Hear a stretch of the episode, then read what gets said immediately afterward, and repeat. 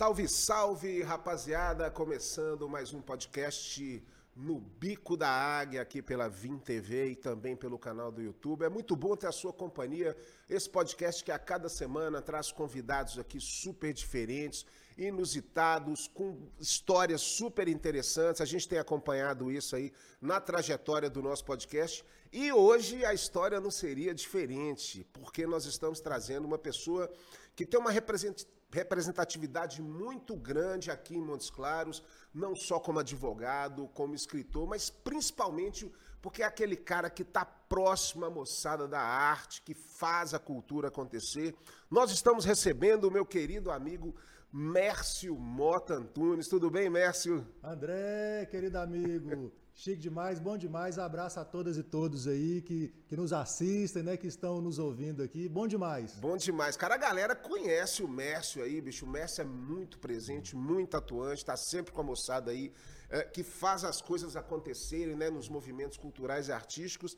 E daqui a pouquinho ele tem uma novidade que vai falar para vocês que é uma coisa super bacana que está acontecendo na vida dele. Mas antes da gente começar a falar dessa novidade, Mércio, eu queria que você contasse um pouquinho para a nossa audiência aí, é, exatamente um pouquinho sobre a sua história, né? De onde é que veio o Mércio? Você é Montes Clarense mesmo? Você veio de alguma cidade aí do entorno? Fala um pouquinho dessa história aí, velho. É, então, pessoal, meu nome é Mércio, né? Mércio Mota Antunes, agora mais conhecido como Mércio. É. Muita gente me chama de Mercinho, de Mercinho. São vários apelidos, né? Faz parte. mas é, sou nascido em criado, sou nascido e criado em Montes Claros, mas eu falo que minha casa é o sertão inteiro, né? É, estou falando muito né, da importância né, das nossas bacias hidrográficas, né? A água nos representa muito, né? Entendi. Não sei se é, não, sei, não sei se porque eu sou do signo da água, né? Mas eu Qual falo é assim, ó, escorpião. Escorpião é da água? É da água. Ah, que legal. É, é, é, e eu falo assim, ó, eu sou nascido e criado em Montes Claros, mas minha casa é o sertão inteiro, né? Sim. Minha casa é o São Francisco, é o Jequitinhonha, é, é o Verde Você Grande. é um menino que assim que foi criado aqui em Montes Claros. Você, você era de onde aqui? Qual região de eu Montes sou, Claros? Eu, eu eu, eu já morei, como diz, né? Já morei em tanta casa que nem me lembro mais, nem me né? lembro mais, é, é, verdade. Já morei na Vila Guilhermina, Major Prados, uhum. Morada do Parque, Santo Expedito, São Judas. rodou a cidade Não, a cidade, a cidade me conhece. Bom demais. E assim, era aquele menino que jogava bola, andava de bicicleta? Jogava bola, soltava pipa, né? Minha primeira recuperação na escola, na terceira série, soltava muita pipa, tomei a primeira recuperação na vida, como diz, por começar gostar do céu, né? Bacana, né, cara? E era, de repente, uma época um pouco diferente, né, Mestre? Assim, a galera era mais livre nessa época, né? O que, é você tem de é, lembrança é, da sua era, era é, muita coisa diferente, muita coisa igual, né? É, nesses dias eu estava andando ali no, no, Rio Carrapato, né? Que é, o, é, um rio famoso aqui em Montes Claros. Sim. Uma beleza ímpar, uma, uma beleza singular em Montes Claros. Aí você vê toda aquela memória de infância, né? Uhum. Porque Montes Claros tem muita água, muito manancial, é né? Verdade. E aí, você, aí a primeira coisa que você pensa na infância é, eu já nadei nesse rio e meu filho não está podendo nadar. É e não está podendo nadar por quê? É verdade. O que, Cê, que aconteceu durante que que tá, essa história? O que, que aconteceu e o que está acontecendo e como é que nós vamos lidar com isso? Uhum. Porque eu soltava pipa, andava na rua, corria, ia para o campo ali, ia para um lugar, saía do Major Prados, ia para o JK andando, é, entendeu? Cara, Rodava e, a cidade a pé e, e hoje, como que faz? É, as coisas mudaram, né, cara? Como você hum. disse, tem coisas que mudaram para melhor, hum. mas tem outras coisas que realmente saiu dessa né, desse lado meio lúdico que a gente tinha, que a gente sempre fala um pouquinho com as pessoas aqui, dessa época da infância. É, Montes Claros, é um ao mesmo tempo né? que é uma cidade, entre aspas, pequena, vamos uhum. colocar assim, ela, ela também ela está uma cidade grande no Sim. sentido de que a gente tem todas as dificuldades de uma grande metrópole, é verdade, por exemplo. A gente já está vivenciando é, essas é. coisas. E a gente né? precisa ter estrutura para aguentar isso aí. E né? a gente tem estrutura para aguentar, né? Porque Moscados é polo, né, cara? Assim, você tem a população da cidade é a população flutuante. Trocamento pesadíssimo, né, pesadíssimo, cara? De, pesadíssimo. De, Mas me fala uma coisa aqui, antes da gente entrar uhum. nessas questões mais sérias, porque tem muita coisa uhum. bacana, e a entrevista com o Mércio é legal porque vai fluir por vários assuntos. Hoje, vocês desculpem, às vezes eu vou falando rápido demais assim. Não, mas aqui no Bico da Águia tá liberado, cara. Que você está então, no pronto. Bico da Águia, então fique tranquilo. Vamos voar alto. Aqui, você me comentou aqui no, no, backstage um pouquinho com a gente que desde novo, de 14 anos, uhum. você uh, já se aproximou da moçada que fazia alguma coisa uhum. acontecer de arte. Como é que foi essa, essa sua ligação com essa moçada da música, da arte aqui? E quem você lembra, assim, no início, que você chegou mais uhum. perto de ver shows é. e acompanhar e é, tal? André, na verdade, eu sou uma pessoa da rua. Sim. Eu sou uma pessoa da rua porque eu, a minha criação veio da roça. Pode crer. Né? A, minha, a minha família materna é da roça roça. A minha família paterna é de Espinosa. Sim. A minha materna é de São João da Vereda, né, da beira do, do Rio Pacuí. Maravilha. Então eu sou aquela criança que, que foi até ali os 12, 13 anos era na roça. Final de semana na roça, feriado na roça, férias na roça. Dia de semana também tinha que ir na roça quando tinha que ajudar, né? Na, nas colheitas de abóbora. Então eu fui criado solto. Então quando eu passei a me entender por gente, já nesse, uma, uma, pessoa da cidade, ali com 4, 5 anos de idade, que é quando você descobre a rua é. e só quer ficar na rua, brincando de esconde-esconde, brincando de queimada. A partir dali, eu me situei como uma pessoa da rua. Da rua. Então hoje as pessoas, as pessoas me perguntam assim: qual a sua instituição? Eu digo, a minha instituição é a rua. Né? Eu sou advogado, sou professor, sou escritor, mas a qual instituição você pertence? Entendi. Eu pertenço à rua. Eu me e identifico aí, como pessoa da rua. E aí, consequentemente, ali, né? você vai conhecendo pessoas, você é. vai conhecendo o mundo, cada pessoa é um universo, né? Uhum. E aí, como diz, lugar de poesia é na, é calçada, na aí você começa a conhecer as poetisas, os poetas, é. né, os artistas, né? Você começa a, a, a se ver na cultura, não só ver a cultura, como a se ver na cultura, a se ver nos processos, né? Verdade. E aí a política, a arte, vai tudo se encontrando junto, vai né? tudo junto. E aí, assim, você, é, é, com esse link aí, com essa moçada, participando, vendo muita coisa acontecer, mesmo porque Montes Claros é um caldeirão, né, cara? É um mesmo caldeirão. que as coisas, assim, infelizmente, não tem uma proporção maior para uhum. fora mas aqui as coisas acontecem de uma forma muito forte, né?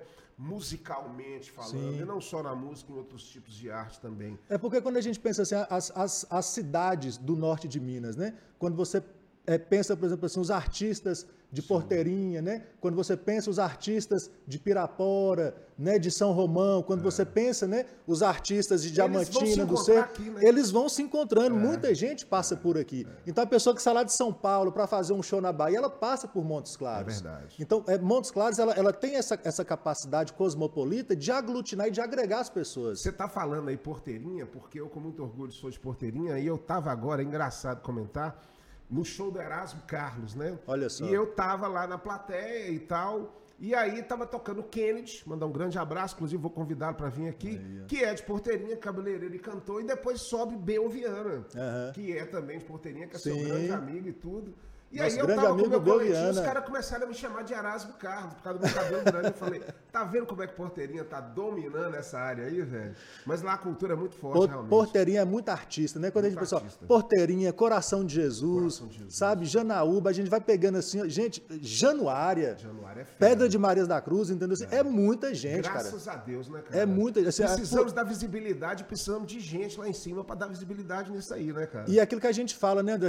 É tanta, tanta potência, tanta uhum. gente criativa, tanta gente inventiva, que é. às vezes a gente pensa assim, o que que está é. o que que, o que que tá faltando? É verdade. Sabe o que está faltando é acolhimento, o que está faltando é abrigo, o que está é. faltando é produção, o que está faltando é a gente ter um carinho Verdade. com a arte, com a cultura, é. né? E deixa eu te perguntar, Messi, é, você então, você toca alguma coisa? Você é artista? Faz alguma, eu... tem alguma faceta artística assim? Não? Eu brinco com as pessoas que eu sou um fenômeno da música. É, né? Porque tem 20 anos que eu toco violão e só sei tocar uma música. Ixi, que música você toca? Eu tenho, ó, tem uma que eu, que eu gosto muito de cantar, né? Que é, que é aquela, acho que é do, do Carlinhos Brown, né? Meia lua inteira, né? ah, né? Supapo, assim. Show, show. Mas enfim, não, não, não, vou cantar aqui não, gente, para não assustar vocês, é. beleza? Beleza? Depois, se a gente tiver tal. Mas aí, então, você resolve fazer direito, né, cara? Termina o ensino médio e tudo.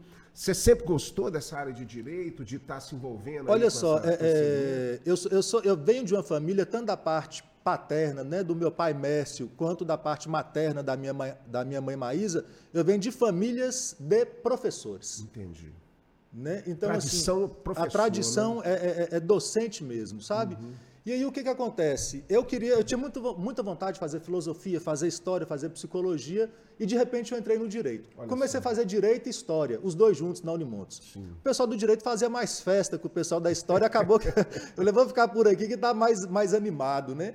É, e aí fui, foi nessa toada, foi quando eu descobri é que o direito é uma, é uma, é uma importante ferramenta de transformação social. É Aí eu fiquei de vez. Quando eu tive a convicção que o direito, ele transforma, né, se bem usado, é um instrumento de justiça, Aí eu falei, não, vou ficar no direito e vou seguir minha vida nessa missão. Que bacana, cara. E aí você se forma em direito e realmente segue carreira, tira a carteira da ordem? Se, é, sigo carreira, né? É, aí sou advogado, né? Inscrito na, na, na OAB, né? 116682, né? O número da. Oh, o número da, Vamos da, jogar no bicho aí, da, vamos jogar na, na Mega Sena. o número da profissão. Aí fui fazer mestrado, né, pela questão docente, fiz meu mestrado na, na UNB em Brasília, Estado, Direito e Constituição.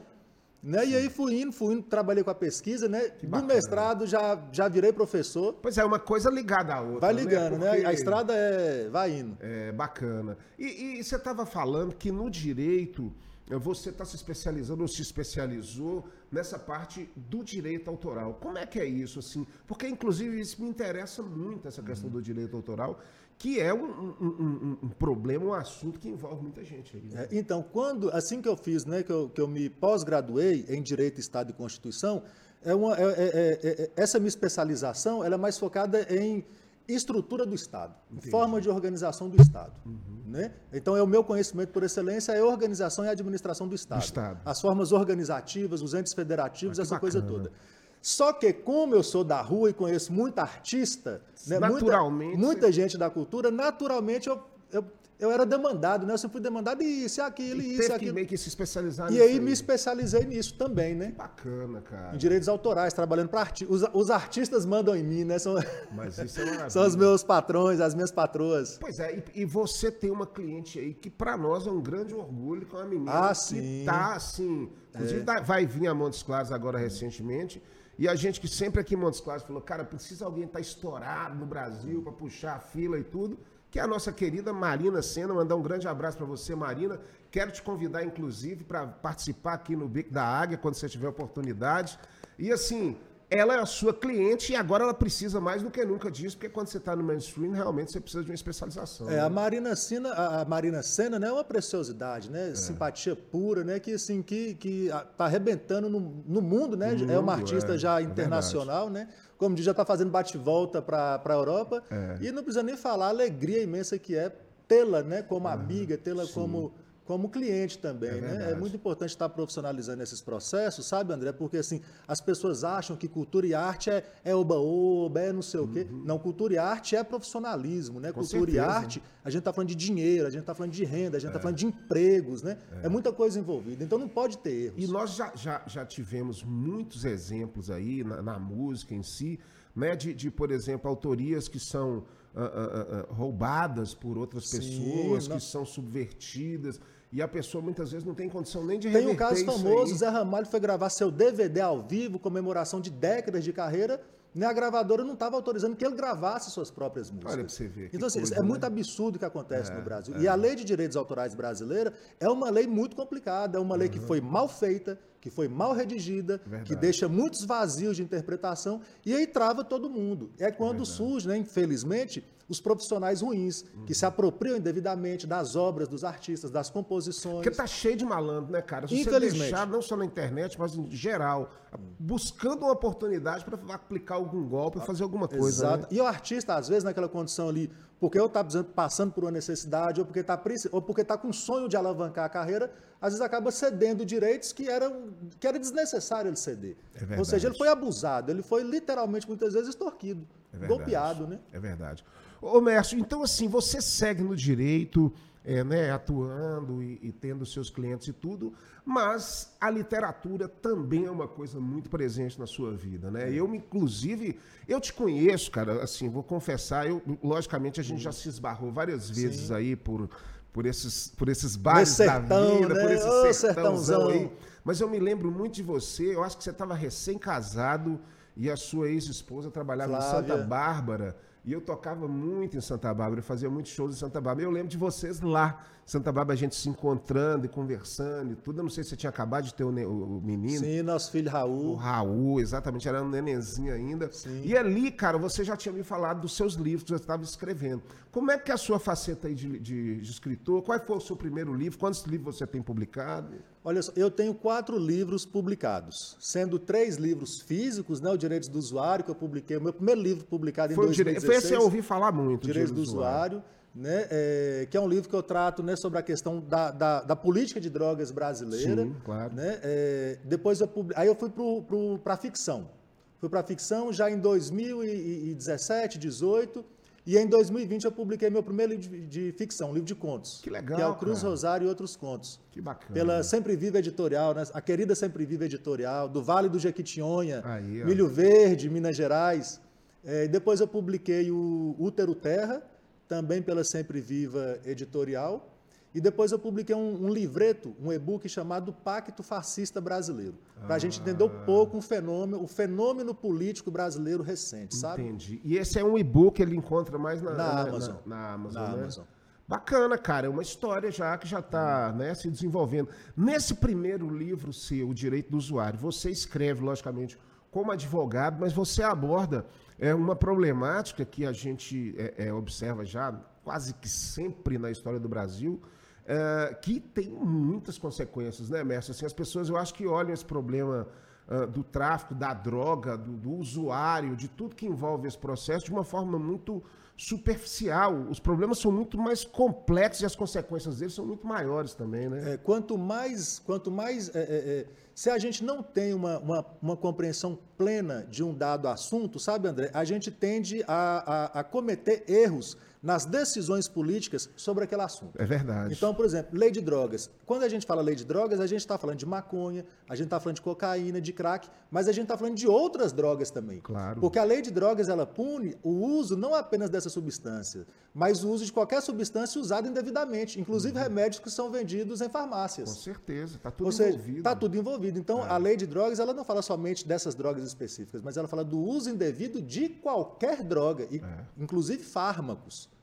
É. Né? Então, a gente precisa de uma lei de drogas? A gente precisa de uma lei de drogas. Mas avançada, né? Mais avançada. Entenda. Eu penso que, veja bem, a, a, a, relação de drogas com a humanidade, isso é uma coisa de toda a história da humanidade, exatamente pelas nossas deficiências, pelas uhum. nossas né, assim, a, a, dificuldades na, na, no, no, seguir uhum. de, da vida de cada indivíduo.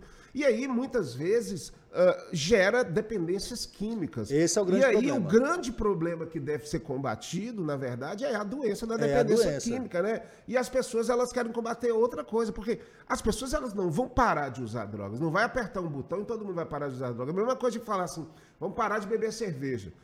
Lança essa lei aí para você ver o que, é que acontece, entendeu? Então, assim, você tem que entender o comportamento da humanidade para poder reger as leis ali em cima, né? Tem muita gente que fala assim: vamos acabar com as drogas do mundo. Isso é uma premissa é, é, humanamente inviável. É. As drogas elas continuarão a existir. A questão é como a gente lidar com elas, Isso. como a gente conscientizar as pessoas sobre os seus males, como a gente educar nossos filhos, nossas filhas, Isso. entendeu? Porque quando você joga a coisa para o mundo da criminalidade, o tabu vence, a ignorância vence. Aí é o traficante ele vai vender para criança, para gestante, vai existir idoso. todas essas arbitrariedades, essas Você está entendendo? Né? Agora, quando você assume a responsabilidade pelo controle né, dessas uhum. substâncias, que seja maconha, que seja outras substâncias, é. né, vamos, a gente pode falar da maconha, que é uma, uma planta mais visibilizada, Sim. a gente tem que assumir a responsabilidade social disso e não ficar dependendo só daquela perseguição policialesca contra dependentes. Que é um, um, um, discurso hipócrita, né? assim, superficial, que, que vai tentar resolver a coisa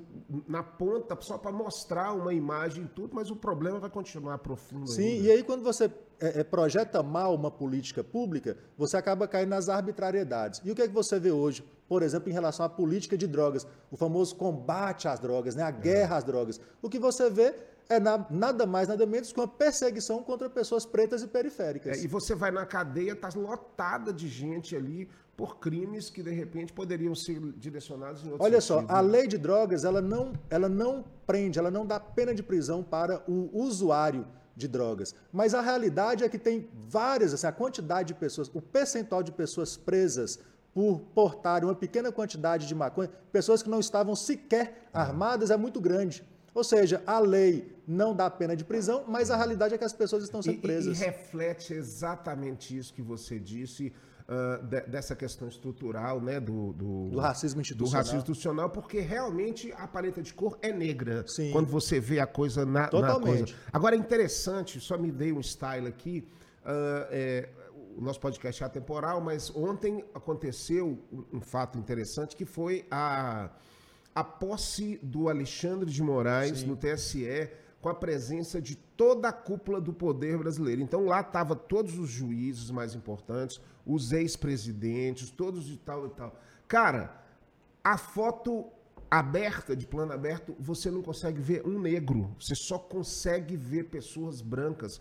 Em todo aquele poder que é o poder do Brasil, a representatividade negra, lógico, pode ter um ou outro tudo, mas ela é muito pequena. E aí, em contrapartida, essa, essa palheta das penitenciárias, das cadeias, que é uma paleta negra de cor. Ou seja, Sim. como que a coisa é no Brasil ainda dividida é, dessa forma? Né, existe né, uma perversão muito cruel, entendeu? E, a, e muita gente pensa assim, ah, a escravidão acabou. A gente não pode virar as páginas dessa história. É. A gente tem que passar limpo as páginas dessa história, porque a gente sofre os efeitos da escravidão uhum. ainda hoje no Brasil. É verdade. Né? É verdade. E o sistema penitenciário está aí para mostrar é que o sistema penitenciário é um resquício fortíssimo da escravidão.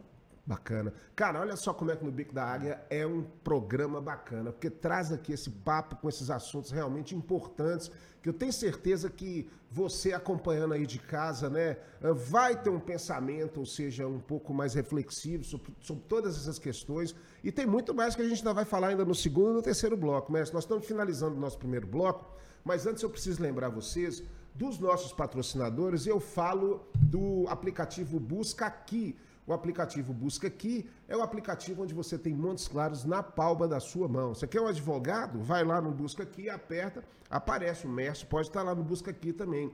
Agora, você também quer outro tipo de serviço? É muito fácil você achar no Busca Aqui, entre na sua Play Store e baixe o aplicativo Busque Aqui. E o nosso outro patrocinador, Mércio, é a Personal Jingle, comunicação através da música.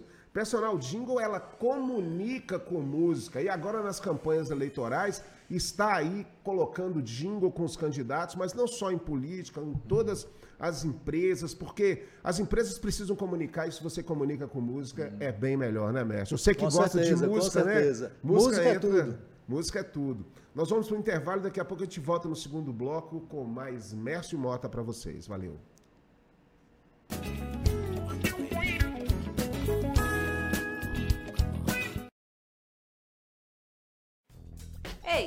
Você é de Montes Claros? Então pare de perder tempo. Quando buscar por empresas e serviços, busca aqui. O Busca Aqui é da cidade e facilita a sua vida. Com apenas uma busca, você acha rapidinho aquilo que você procura. E o Busca Aqui é de graça. Não perca o seu precioso tempo. Quem procura, busca aqui. Ponto net.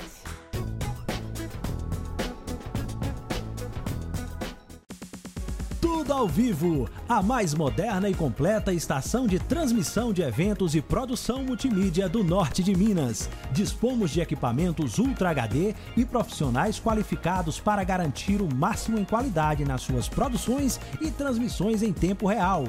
Um moderno sistema multiplataforma permite que a sua audiência veja o seu conteúdo onde preferir, seja via TV, website, Facebook, YouTube ou qualquer outra mídia digital, você prepara o conteúdo e nós cuidamos de todos os detalhes para levar a sua melhor imagem para o mundo inteiro.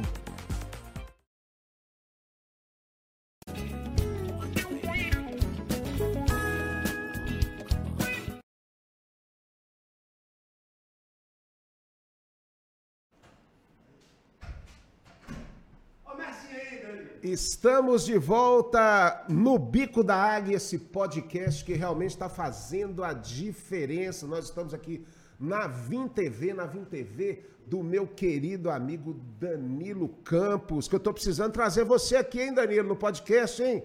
Você não vai me fugir desse podcast, não. Mas é muito legal. Cara, o Mércio, o podcast é um negócio super bacana, porque aqui eu já trouxe, por exemplo, o Arlisson Almeida, o grande guitarrista, Haroldo Pereira, é, o Padre Ivan, Délio Pinheiro, uh, Ucho, cara, que deu uma entrevista super bacana, PCzinho. E cada pessoa, bicho, tem uma história diferente, cada pessoa traz uma informação diferente.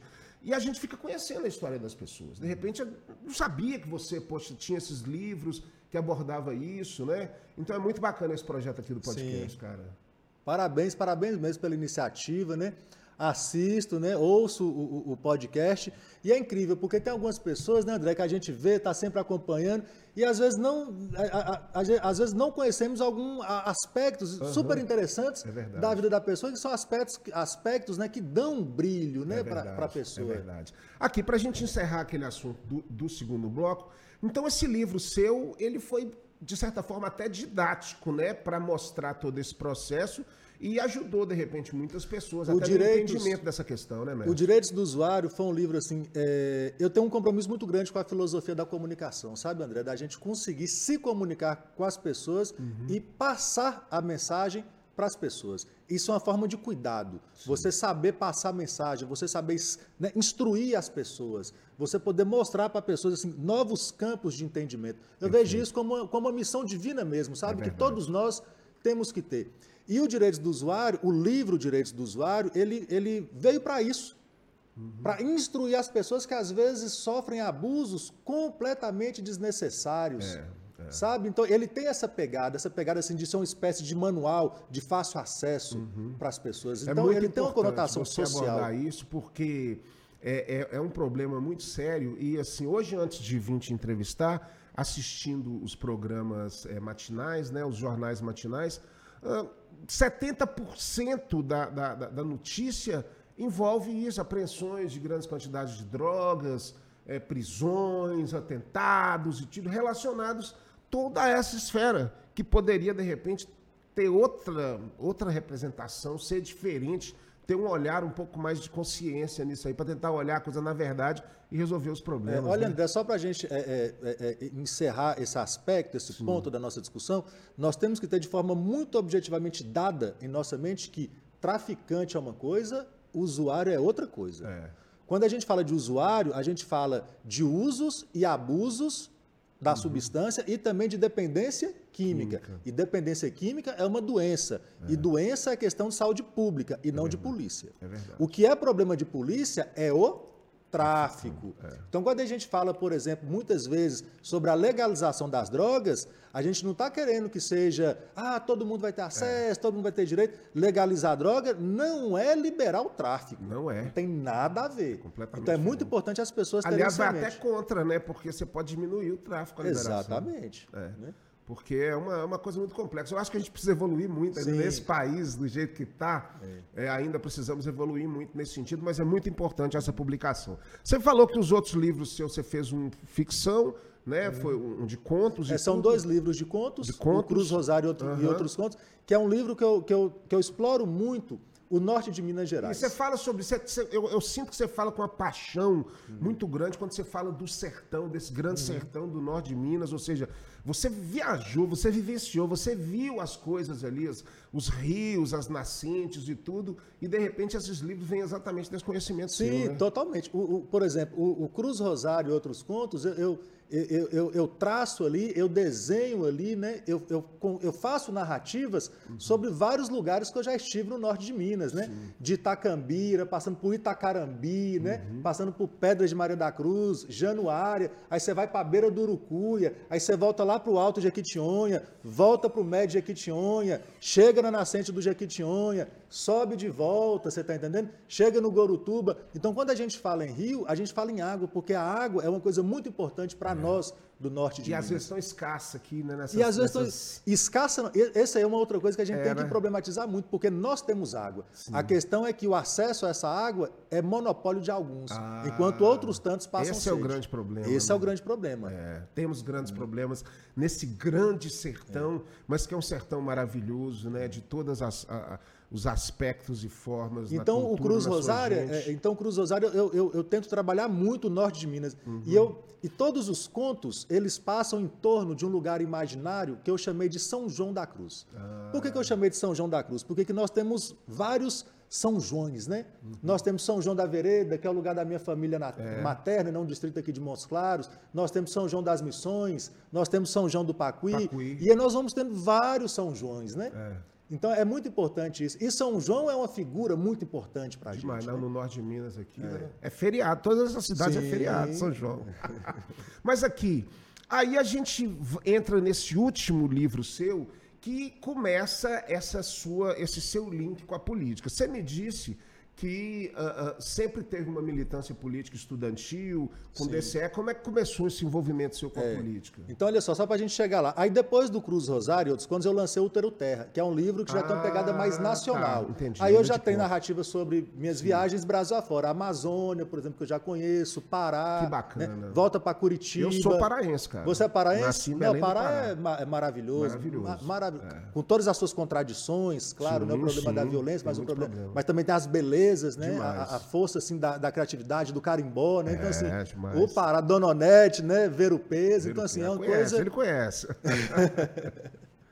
É, então, assim, o, o Útero Terra já é um livro mais, mais brasileiro no sentido da territorialidade continental e cultural do povo brasileiro como um todo. Uma miscelânea de várias partes bacana, do país, né? cara. né? Até chegar no meu último livro, que Isso. é o Pacto Fascista Brasileiro. Isso. Que é como é que é um livro que tem uma conotação mais político, filosófica, uhum. em que eu já abordo com, né, com um arsenal teórico muito maior a política e a formação atual da política brasileira, né? brasileira né? Dessa e configuração aí, atual. Dessa configuração vivendo, atual. Conservadora, né? Exatamente. Tá. E essa questão sua, realmente, essa ligação com a política. Você me falou né, que seu pai teve a experiência política em Coração de Jesus, você acompanhou Sim. bastante. A, a, ele não foi eleito na época? Como é que não, foi ele eleito? Ele, ele, não foi eleito. Eu venho de uma família de políticos, Sim. de pessoas políticas, né? É, o meu pai foi candidato em, é, em, Coração de Jesus, tem uma história muito bonita em Coração de Jesus, Sim. um lugar que, que nós fizemos muitas amizades uhum. em Coração de Jesus e na região. Bacana. Né? Aí eu tenho a, é, é, a, a família do, do, meu avô também tem várias pessoas que estão na, na política, né? Então, assim, política para mim é uma coisa de berço, desde que eu nasci. Entendi. Né? Não só pelas, por, essas, por essa quantidade de familiares que já estão na política, mas também da forma como eu encaro o mundo, da forma como eu enfrento o mundo e da forma como a minha sensibilidade né, é, sente os problemas do mundo, principalmente de onde a gente vive, né, dos certeza. nossos arredores, vamos colocar assim, né? E aí você tem essa vocação política e, como você disse, na época estudantil você já se Ah, não, de, aí desde desde 12, 13, 14 anos já está na militância mesmo, né? Entendi. Ou seja, o que é a militância? É você estar dentro de uma organização, né? Por exemplo, no meu caso era da União da Juventude Socialista, a famosa UJS, né, que era Sim. ligada ao PCdoB, é, Algum tempo depois eu saí do, do PCdoB, fiquei muito tempo desfiliado de partido, lidando com a política, né? É, é, não partidária, mas lidando com a política, né? Bacana. E aí depois, a, já mais recentemente, eu me filiei ao pessoal e fui tocando a vida de forma, aí sim, partidária, né? Maravilha. E esse ano tem uma novidade, né? Que a galera que acompanha o Mércio aí, acompanha, né? Como escritor, como professor, uhum.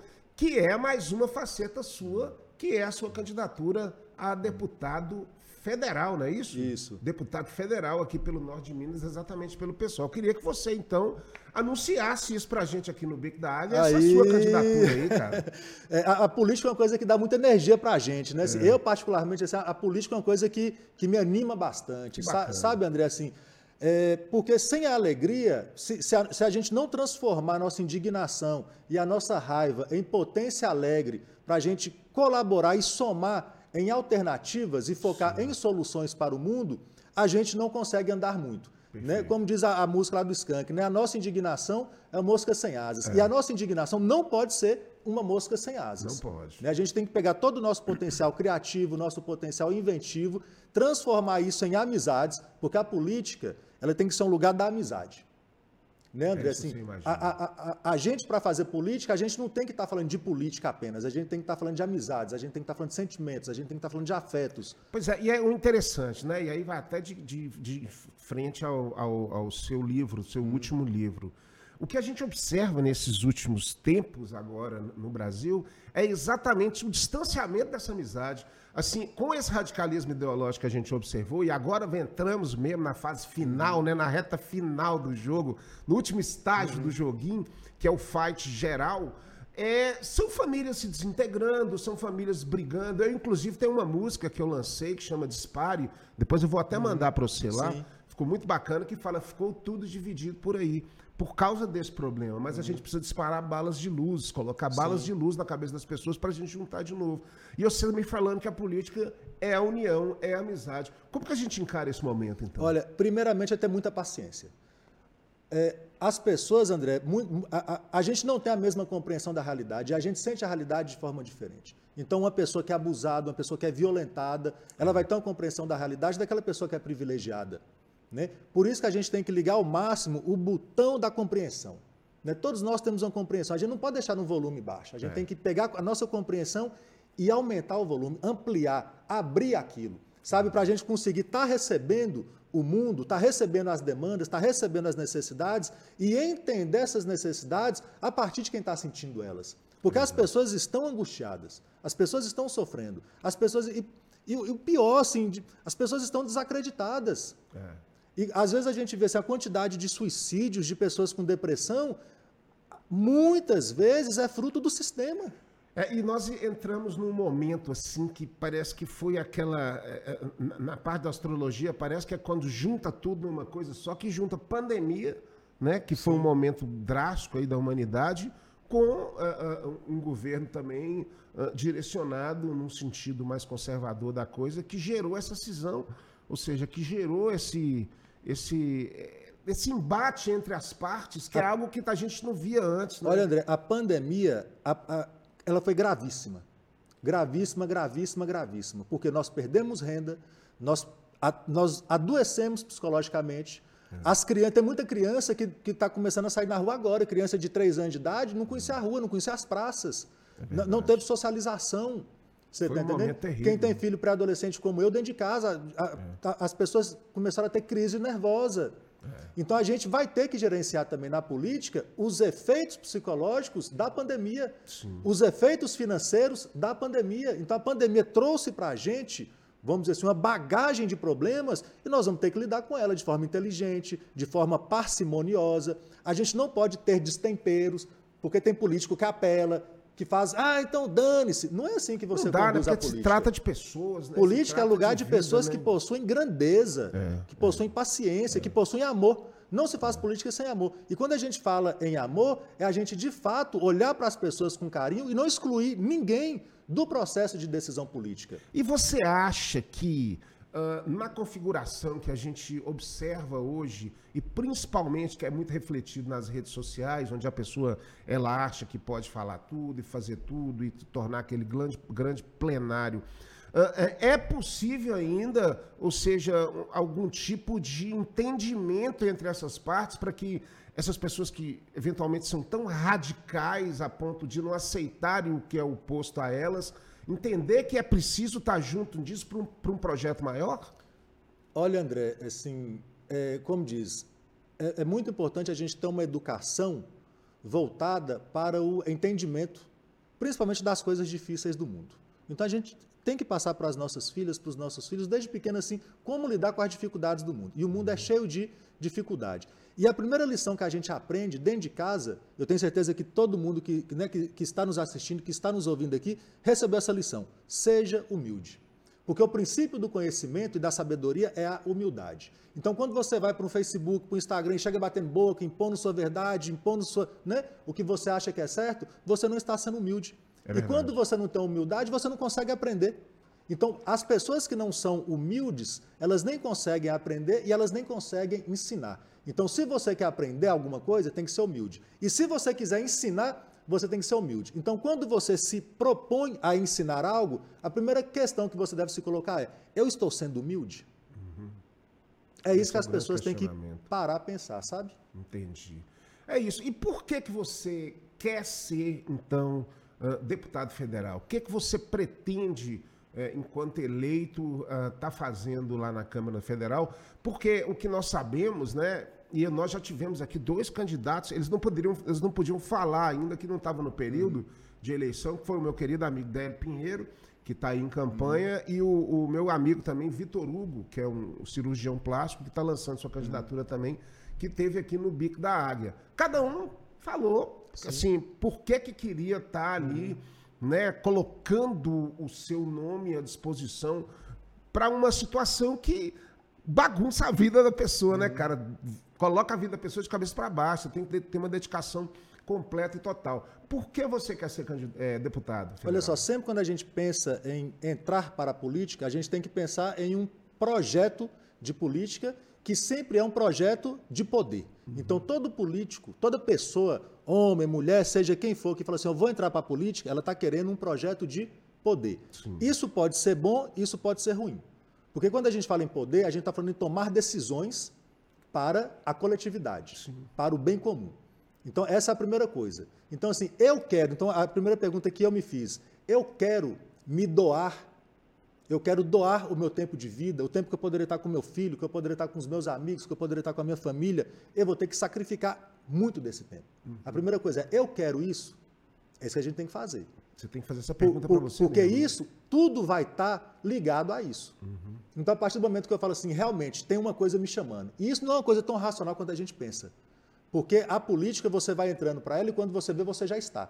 Como é o meu caso, por exemplo, que eu estou na política né, desde o como a gente falou, desde, desde os 14 anos. Sim. Então, eu sempre me coloco como político. Eu não me coloco como o empresário que está entrando para a política agora, Entendi. o professor que está entrando para a política agora. Eu Você não, já se posiciona como eu político. Eu não tenho vergonha de falar que eu sou político, que eu sou ativista político, que eu tenho protagonismo político há muitos uhum. anos. Entendi. Apesar dessa ser minha primeira eleição, eu não sou uma pessoa inexperiente. Você já estava colocando seu Exatamente. nome ali à disposição. Ao contrário de Tiririca, eu sei muito bem o que faz um deputado federal. Entendi. Muito bem.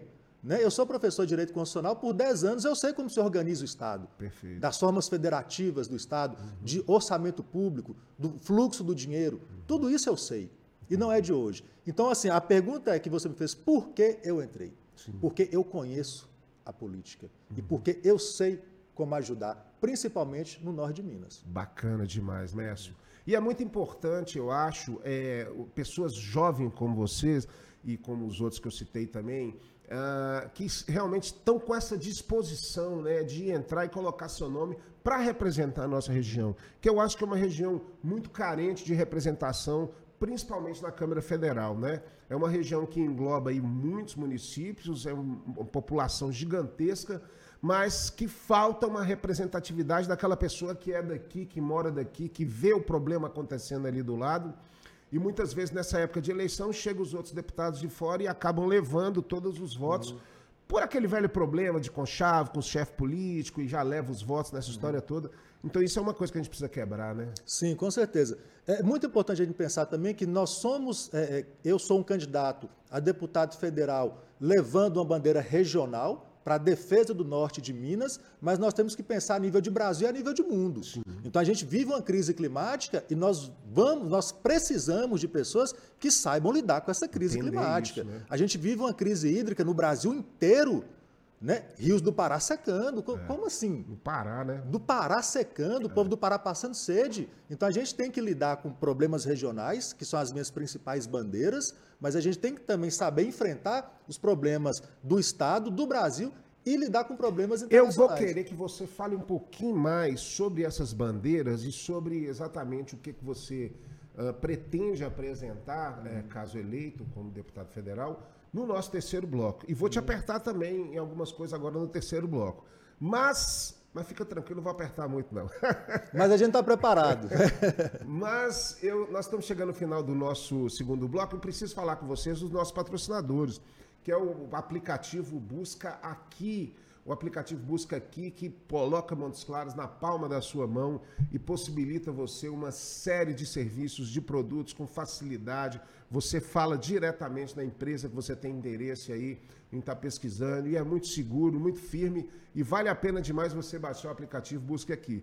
E claro, a Personal Jingle, comunicação através da música. Ó, a Luísa, que é a CEO da Personal Jingle, diz que quando o, o candidato ele faz jingle com a Personal Jingle, a eleição dele já está garantida, porque o jingle já leva ele para ser, ser eleito, né? Esse é o marketing da Personal Jingle. Mas com certeza o jingle é uma parte muito importante de toda a campanha política e a Personal está aberta aí a estar atendendo todos os candidatos, mas não somente na política, a todas as empresas né, que querem comunicar a, a sua marca através da música. A Personal Jingle é uma empresa especializada e está pronta para te atender. Nós vamos para mais o nosso intervalo, é o nosso último intervalo, e daqui a pouco no terceiro bloco nós vamos falar mais com o Mércio, mais sobre a sua candidatura a deputado federal. Voltamos daqui a pouquinho.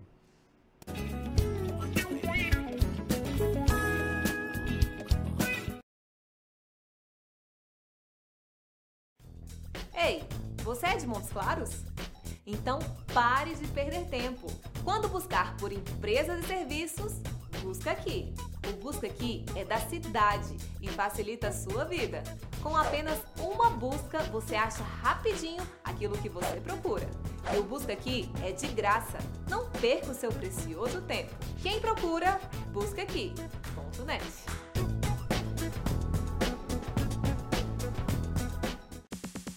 Tudo ao vivo, a mais moderna e completa estação de transmissão de eventos e produção multimídia do norte de Minas. Dispomos de equipamentos Ultra HD e profissionais qualificados para garantir o máximo em qualidade nas suas produções e transmissões em tempo real.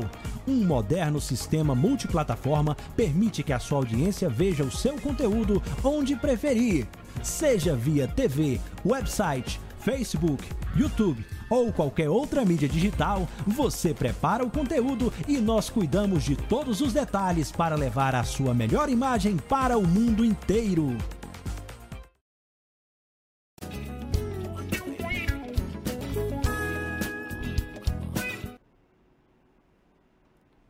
Estamos de volta com No Bico da Águia para você, hoje recebendo o escritor, advogado, professor e agora candidato a deputado federal, Mércio Mota Antunes. Mércio, nós estamos agora entrando nas festas de agosto, cara, em Montes Claros. É um período maravilhoso. Você, o que, é que você acha dessas festas, dessa manifestação cultural artística, né, que Montes Claros, ela a cada agosto se apresenta aí com os marujos, catupês e essa festa toda. Você participa, você é atuante nesse processo? Olha só, eu sou atuante. É, não que você falou festa de agosto, agora vai entrando nessa época, a gente chega. Chega né, a dar uma, uma arrepiada, assim, né, né cara? Para mim, é, é, no, no, meu caso, é, é, é, o grande momento do ano, né? É, a grande, sabe assim, a grande transição. com todo respeito, né? Mas para mim é o Réveillon, o ano para mim. É verdade. tá virando agora, sabe? Uma coisa é curiosíssima, né? Eu não faço parte dos catopês, né? Eu não participo dos cortejos, dos, dos desfiles. Eu sou um observador atento, respeitoso e que tento, a, da minha maneira, sentir né, é, é, o que emana, vamos dizer assim, da, é, da, da, religiosidade, da espiritualidade envolvida ali. E, e, é muito interessante isso, porque quando a gente pensa assim na marujada, nos marujos, né? quando a gente pensa nos caboclos, né? quando a gente pensa nos catopês, do povo preto, né? toda a simbologia da retirada da imagem de Nossa Senhora que foi Sim. encontrada, né? que quem conseguiu retirar foram os catopês, não foram os marujos, né? É. É, os marujos eram os brancos, né? Vamos colocar não, tem assim. essa representatividade em tudo. É uma cara, representatividade de fé muito, é. muito, muito, muito grande, muito grande. E quando eu falo assim, que quem retirou foi os catopês, não os marujos, a gente fala com todo respeito, claro, né? Na claro. questão os marujos de, fazem né? parte total. Todos, essa é uma coisa belíssima, uma coisa é. lindíssima, né? E uma coisa que, que, que renova a nossa fé, é. que renova a nossa alegria. Muito embora a gente perceba também as dificuldades, as dores, porque no Brasil nós temos esse problema, que é o problema da contradição. Ao mesmo tempo que você vê os catopês com aquela manifestação belíssima, você vê a dificuldade que o pessoal está passando, pra, a dificuldade que eles passam para conseguir né? fazer é, aquilo, é sabe assim? É, é, é, praticamente uma Essa festa coisa. que a gente, por mais que você vê a alegria, você não consegue deixar de ver vamos dizer assim, o, o, o eu não, vou, não, queria chamar de sofrimento, mas você hum. vê ali que tem muita garra, é. muito suor e muita força para aquele sair. É, não é fácil. E faz parte da origem né, desse povo. Assim, você falou uma coisa interessante, e eu trouxe recentemente aqui o Ucho, que é sobrinho do Darcy Ribeiro. Nós falamos hum. muito do Darcy Ribeiro e falamos, falamos muito do povo brasileiro. E o povo brasileiro, que é o nome de um dos hum. livros do Darcy, é essa mistura, cara. Sim. Essa mistura louca que existe, que só nós temos que consegue criar esse caboclo, uhum. que é esse super-herói, né, cara? Esse brasileiro uhum. que passa por essas dificuldades, mas consegue realizar as coisas, né? Sim.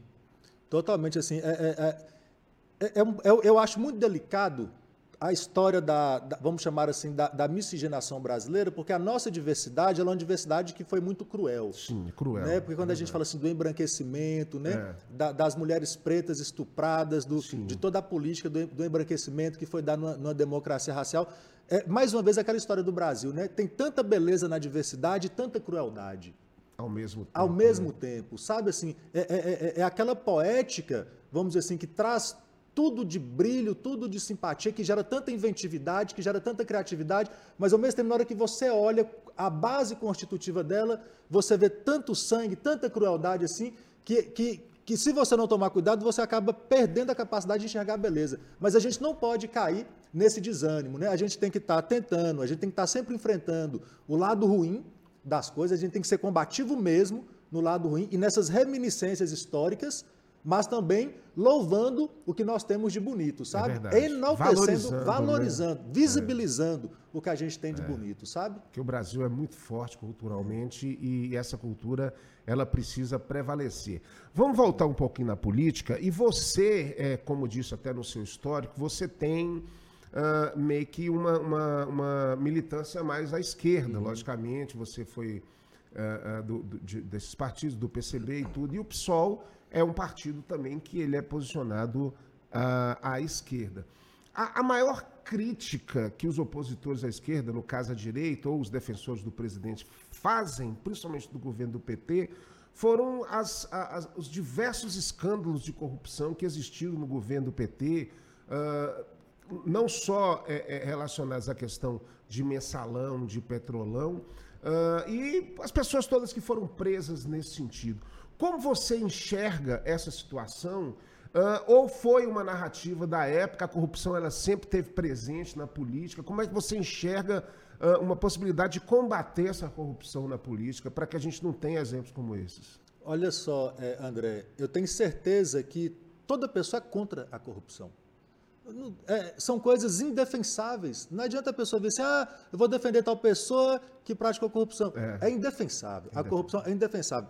Agora, a percepção que a gente tem que ter sobre o fenômeno da corrupção é a gente lembrar que corrupção não é só dinheiro, não é só desvio de dinheiro público. Para que corrupção maior que é feita contra os povos indígenas, contra os povos da floresta, que são saqueados, que são assassinados, um verdadeiro genocídio que até hoje não acabou. Para que corrupção maior e as pessoas não do que a escravidão? Né? E as pessoas não enxergam é. como corrupção. É. Sabe? O racismo é uma forma de corrupção moral de corrupção da integridade humana, e as pessoas não veem o racismo uhum. como uma forma de corrupção. Então a gente tem que ampliar o sentido da corrupção para a gente de fato conseguir combatê-la, para a gente de fato conseguir contê-la. Agora, voltando ao caso né, dos governos do PT, Sim. houve corrupção? Certamente houve. Tem muita Sim. coisa que está aprovada, que está julgada. Você não questiona isso. Lógico. E para isso existe né? a justiça. E para né? isso existe a justiça. Para é. isso existem as polícias. Né? Agora, o que a gente tem que estar tá sempre lembrando é corrupção no Brasil sempre existiu. O que não justifica a corrupção Alguém presente. Tá é. O que a gente tem que pegar é, vamos pegar o passado, aprender com ele e a partir de agora fazer diferente. Eu acho. Esse é esse o princípio. Uhum. Sabe? Não ficar remoendo aquilo, ah, que o PT roubou, o PT roubou. Primeiro que é uma, é uma narrativa muito falha, extremamente superficial, injusta e pouco instrutiva. Não nos ajuda em nada esse tipo de narrativa. É verdade. Em nada. É. Né? Que houve pessoas condenadas? Houve. O presidente Lula foi absolvido? Foi absolvido. E eu posso falar com muita tranquilidade isso, porque eu fui professor de direito penal por muito tempo, e eu li e reli os três principais processos contra Lula e desafio qualquer advogado a me mostrar ali onde está a prova concreta que ensejaria uma condenação. Não existe. Por isso que caiu, né? Por isso que caiu, não existe, simplesmente não existe. É, e as coisas que acontecem no Brasil, assim, elas envolvem narrativas muito maiores, né, cara, de Sim. interesses muito maiores, assim, é, que às vezes é, reflete exatamente nessa briga que entre as pessoas que acontece hoje em dia. Porque hoje em dia, qualquer bar, qualquer boteco que você tiver, você vai ver uma discussão entre os lados que estão brigando. Ah, não, mas não vou, o seu é isso, mas o seu roubou. Mas, então fica nesse nível. A Sabe aquela discussão? Dessa, entendeu? A famosa discussão que sai do nada e vai para lugar nenhum? Exatamente. E leva só a desgosto e a ódio. A questão é assim, eu acho que antes da gente entrar na discussão, a gente tem que falar assim, vem que essa discussão vai nos levar para onde? Uhum. O que, que a gente vai conseguir construir com ela? É, e, e para construir a gente precisa de unir. Eu acho que é. não adianta você tentar uh, uh, seguir em frente, evoluir, se você tem um povo desunido, se você tem um povo separado, entendeu? Sim. Olha, você falou, por exemplo, é, da, da pandemia, né? E, e, na pandemia aconteceu um outro absurdo também, hum. talvez o maior absurdo de todos, que foi a queda do Cruzeiro para a segunda divisão, entendeu? Isso não podia ter acontecido, só aconteceu por causa da pandemia. Eu sei porque você é atleticano, né? Eu sou atleticano. Pois é. Por causa e da agora... pandemia, né?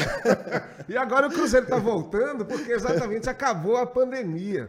Mas, só para a gente quebrar um pouquinho o clima disso, hum. o Cruzeirense e o atleticano, eles têm que estar tá assim como eu e você Sim. juntos aqui, rivais no futebol, Sim. mas, poxa, construindo uma coisa bacana, um diálogo. No, no, o fato de você ser atleticano, você não sabe nada de nada, inimigo nada. meu. Nem... E é isso que eu acho que a gente precisava na política, hum. cara. E, e, cada vez mais a gente está indo no sentido contrário disso, né? Olha, é, eu tenho, eu tenho uma, uma, uma convicção muito grande de que a coisa mais importante da vida é a amizade. É. Eu, eu, isso é muito presente para mim. Ah, a coisa mais importante da vida não é a família, é a família que amiga. Sim. A família, para ser importante, ela tem que ser uma família, uma família amiga. Uhum. Sabe? A família ideal é a família feliz. É verdade. Então, assim, a família ideal não é a família lá. Né? Às vezes a gente faz aqueles desenhos né, do que é a família. A família ideal é a família feliz. É, é a família onde reina a amizade. Com certeza. E isso que a gente tem que resgatar. Eu tenho, eu tenho muitos amigos que são bolsonaristas. Eu também. A gente brigou, brigou, é. ficou sem conversar, ficou, mas a gente resgatou a amizade. Uhum. Que né? bom. Tem que resgatar a amizade. A gente não pode perder, a gente não pode abrir mão é. do princípio da amizade. Sabe? Agora, infelizmente, hoje, né, que agora que a, a, a campanha está mais agora acontecendo efetivamente, infelizmente a gente ainda vai ter muito problema nesse sentido, né? Assim, de, de. Porque aí está realmente na reta final, na porta do gol. E aí eu acho que é bom até evitar, porque não precisa, né? De repente você querer ir brigar, discutir, você sabe que o cara vai falar, o outro também a gente, a gente tem, falar. A gente tem que focar. Eu acho que vai gerar é briga, né? É, tem que focar no problema. Se você é. sabe que aquela discussão não vai levar a nada, não entra.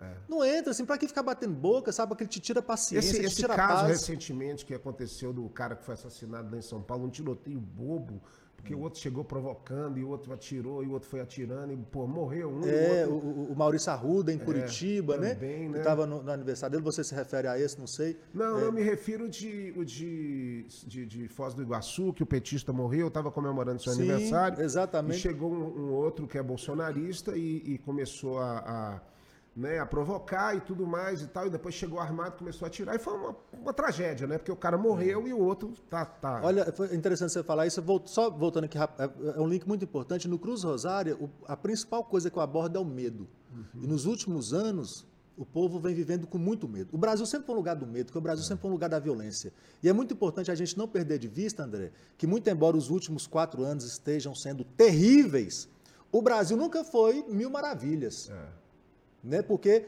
o pessoal da perifa, né? os povos pretos, os povos da floresta, eles estão vivendo o fim do mundo há 500 anos. Há muito tempo. Então, quando a pessoa fala assim, ah, porque nos anos 70 minha vida era uma maravilha. É. Era maravilha para quem era privilegiado. Ah, porque nos anos 40 a vida era uma maravilha. Era uma maravilha para quem era privilegiado. O que a pandemia e o, e o atual presidente mostrou é que até, até mesmo os privilegiados foram levados para o ralo da dor. É. Porque antigamente a classe média não sofria tanto. Agora que a classe média passou a sofrer também, ah, o Brasil está muito ruim. Realmente, está muito ruim, está tá péssimo, está horroroso. Só que nunca foi mil maravilhas. E a gente tem que né, enxergar isso em retrospecto para a gente entender que a gente tem um compromisso de transformar não só o que a gente perdeu nos últimos quatro anos, mas inclusive para colocar em jogo o que a gente nunca teve. É. Eu, eu penso assim, é, nós estamos vivendo um momento que eu que sou roteirista também de cinema, é, é, a, a, fica até com inveja uh, do que o destino nos propõe de acontecimentos, porque nem o melhor roteirista a nossa consegue. realidade A nossa realidade acabou com a ficção. Acabou com a ficção, porque o que, o que aparece a cada dia de coisa, nem o melhor roteirista consegue e realmente é imprevisível o que vai acontecer. Mas você acredita que numa possível derrota do Bolsonaro, é, principalmente no segundo turno, porque eu acho que é, melar uma eleição no primeiro turno, com todos vocês eleitos, você eleito, os senadores, todo mundo eleito, e você querer questionar por causa dessa, dessa retórica aí da, da, da, da urna de papel, né, da urna que não é eletrônica e tudo, né, de descredibilizar o voto eletrônico. Mas a primeira eleição, no primeiro turno, você elege muita gente, então é difícil você uhum. querer questionar isso. Sim. Mas no segundo turno é um contra o outro. Você acha que existe risco realmente de uma possível derrota do Bolsonaro e ele melar o processo democrático por essa proximidade? Ou você querer fazer alguma coisa parecida com o 64 aqui? Olha, hoje a preocupação que tem que ser grande é contra o terrorismo. A gente acha que não, a gente acha não, vai perder, vai reclamar, reclamar, reclamar a gente tem que ter um cuidado muito grande com o terrorismo. terrorismo. Porque quando a, o, o, adversário ele joga sujo, ele não está nem aí. Você está entendendo? E a gente tem um presidente que já demonstrou que ele não está nem aí. Ele não está nem aí. A gente viu isso com as vacinas, a gente viu isso na gestão da pandemia. A gente vê. O cara defendia, ah, bandido bom é bandido morto. Aí você pensava o quê? Que o cara pelo menos ia investir nas polícias. O cara não investiu nas polícias. É. Não investiu. O cara só liberou arma. Arma para quem? A polícia está com armamento novo? Também, a né? polícia não está com armamento novo. Ou seja, quem está comprando arma? Não é o pobre. Quem está comprando arma é só o rico. É.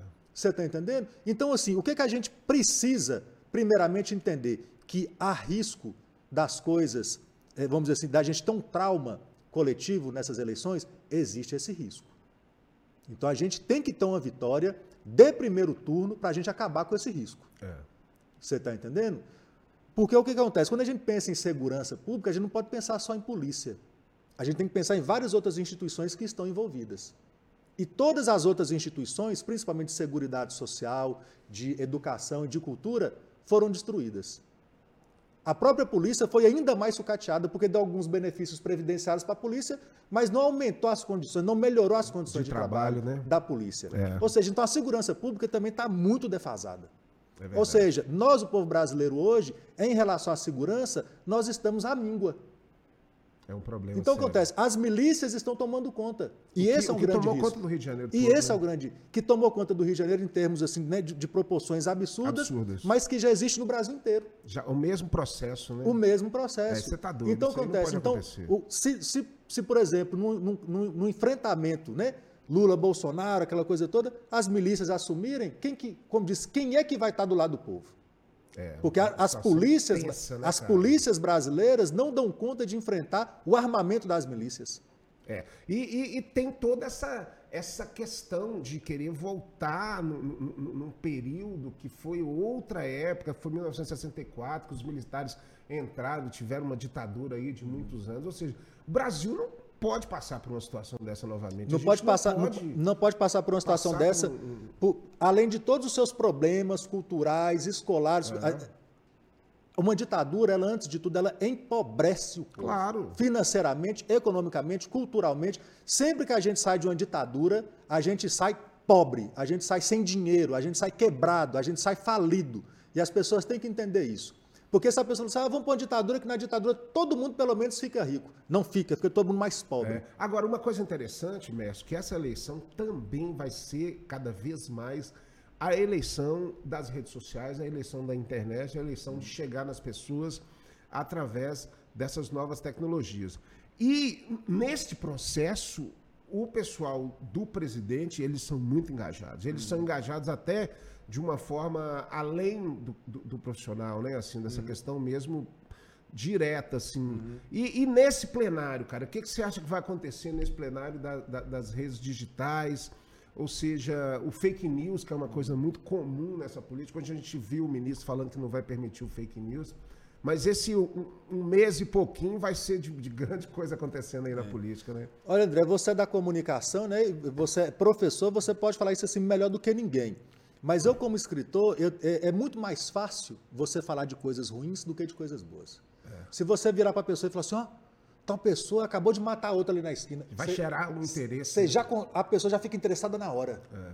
Agora, se você for falar, ó, oh, tem tal pessoa ali que está fazendo um projeto social bacana, não sabe, a pessoa, ah, ah, beleza. É a velhinha regando as begônias. Realmente isso assim, não, não, interessa. Então, quando o né? assunto envolve sangue, envolve raiva, envolve ódio, aquilo Sabe assim, é. parece que excita as pessoas. Uhum. E tem um uhum. certo sadismo é nisso. verdade. Você está entendendo? Tem, então, tipo assim, o discurso do ódio é um discurso sedutor. Isso vem de, do Coliseu, lá de Roma, é. essas coisas todas. A galera ia lá para ver os leões Exatamente. comendo os romanos. Então, assim, uma mensagem que nós temos que passar para as pessoas é: gente, vamos né, ter mais ânimos e mais recepção para as notícias boas. É.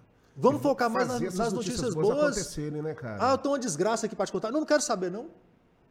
Quero saber se eu puder ajudar. E nós temos que poder ajudar. E a gente tem que estar sensível com as notícias ruins, claro. A gente não pode deixar né, de ver o mundo, porque o mundo é repleto de notícias ruins. e nós temos hora, que né? encará-la- encará-las e A própria enfrentá-las. imprensa, você liga o jornal, ele só te dá notícia ruim porque aquilo é um fato, é uma notícia aí, né? Mércio, nós estamos chegando, cara, no final já do nosso podcast. Você viu como é que passou rápido? Cara, impressionante. Quando a prosa é boa, né? A gente vai falando, falando e tudo, e a gente vai chegando. Eu queria, nesse momento final, é, que você falasse um pouco para a nossa audiência, para os nossos telespectadores que acompanham a gente pelo Canal 20 e também pelo YouTube, fazendo exatamente esse convite, né? A estar te acompanhando nessa campanha, que é uma campanha curta, mas que você aí tem todos os meios, né, aí para estar chegando nas pessoas com a sua mensagem, que fizesse esse convite, aproveitar o Bico da Águia aqui, para fazer aí. Hoje parece que é meio que é o lançamento da sua Sim. campanha, né? Então você você já aproveita para convidar o pessoal aí. Então, pessoal, fica o nosso convite para acompanhar a campanha do 5011, né? MES para Federal. E quem quiser saber mais das nossas propostas, siga-nos no Instagram, né? É, lá nós vamos ter bastante conteúdo. Sempre lembrar o seguinte, pessoal: minha primeira grande bandeira são cinco, na verdade. Um- Uma não exclui a outra e uma não é mais importante que a outra. Mas nós temos que partir sempre da segurança. A gente não consegue viver com medo. O medo atrapalha as pessoas. Então nós temos que investir em segurança. E quando a gente fala em segurança, é seguridade social também, é aposentadoria, é SUS, é polícia qualificada e melhorada, né? Para a gente conseguir ter o quê? Para a gente conseguir ter renda. Porque quando a gente tem segurança, a gente consegue trabalhar melhor, a gente consegue ter mais renda. E para a gente ter renda, a gente precisa de políticas públicas muito específicas. Por exemplo, hoje uma pessoa que ganha 4 4.600, 4.700 reais, ela paga 27,5% de imposto de renda. É um absurdo. É um absurdo. Uma pessoa que ganha 5 mil reais, ela tinha que ter isenção de imposto de renda.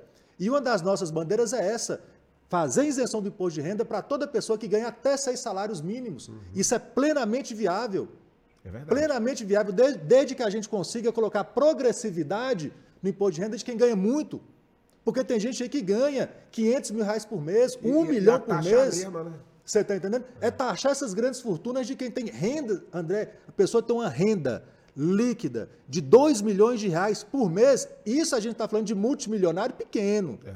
Porque tem multimilionário aí que fatura são 500 milhões. É, muita Você tá grana. entendendo? É muita desigualdade. É muita né? desigualdade. Então, a pessoa que ganha ali 5 mil reais tem uma faixa de 27,5%, né? A gente vai ter que rever isso. É nossa pauta rever isso. Agora, para a gente conseguir trabalhar e ter renda, a gente precisa de educação. A gente precisa de cursos tecnólogos universais, ou seja, um serviço universal, aquele serviço que é, que é dado e oferecido para toda e qualquer pessoa. Importante. Basta chegar e matricular. É uma das nossas propostas também, cursos tecnólogos em forma de sistema universal, ou seja, para toda e qualquer pessoa, para a pessoa conseguir desenvolver trabalho que combine com a sua personalidade. Com certeza. Você está entendendo? Agora, para a pessoa ter trabalho, para a pessoa ter educação, ela vai precisar de quê? Ela vai precisar de cultura. É. Também porque a cultura ela anima as festas populares, as festas religiosas, a cultura dá brilho. Na cultura está o É. Desenvolve, esporte. né? Evolui. Na cultura está o esporte, está o turismo. É. Agora, para tudo isso, a gente precisa de mobilidade. Porque sem transporte a gente não consegue fazer nada. É. E para isso aí, André, eu chamo muita atenção para as pessoas. Se o norte de Minas Gerais e Minas Gerais não passar a ter uma linha ferroviária É. que conecte, que integre todas as regiões do estado, não vai ter transporte que dá conta. É, não vai, porque. Tem que ter linha ferroviária. As e essa é uma das nossas principais bandeiras. Ah, que bacana, cara.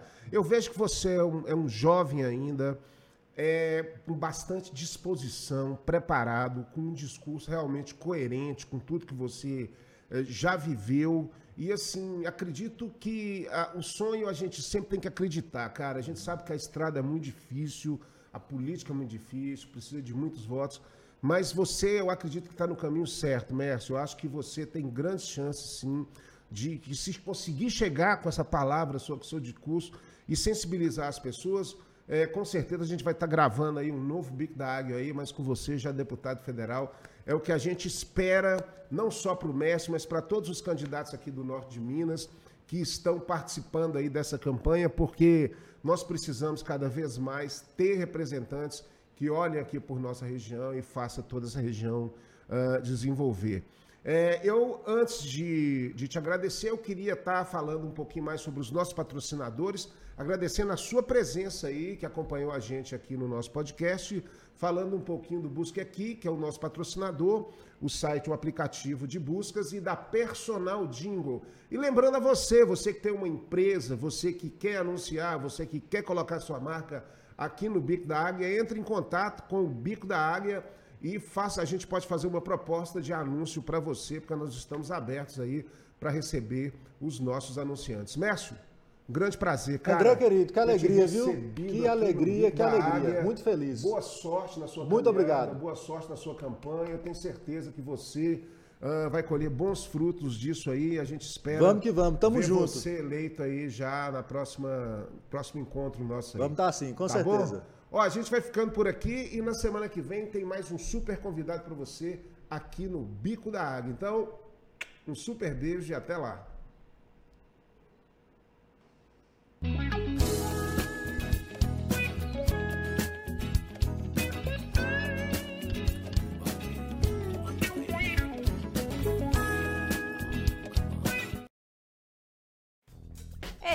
você é de Montes Claros? Então pare de perder tempo. Quando buscar por empresas e serviços, busca aqui. O Busca Aqui é da cidade e facilita a sua vida.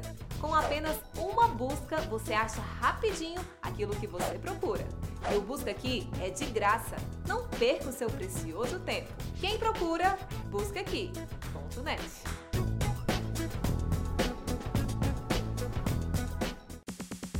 Tudo ao vivo, a mais moderna e completa estação de transmissão de eventos e produção multimídia do norte de Minas. Dispomos de equipamentos Ultra HD e profissionais qualificados para garantir o máximo em qualidade nas suas produções e transmissões em tempo real. Um moderno sistema multiplataforma permite que a sua audiência veja o seu conteúdo onde preferir, seja via TV, website, Facebook, YouTube ou qualquer outra mídia digital, você prepara o conteúdo e nós cuidamos de todos os detalhes para levar a sua melhor imagem para o mundo inteiro.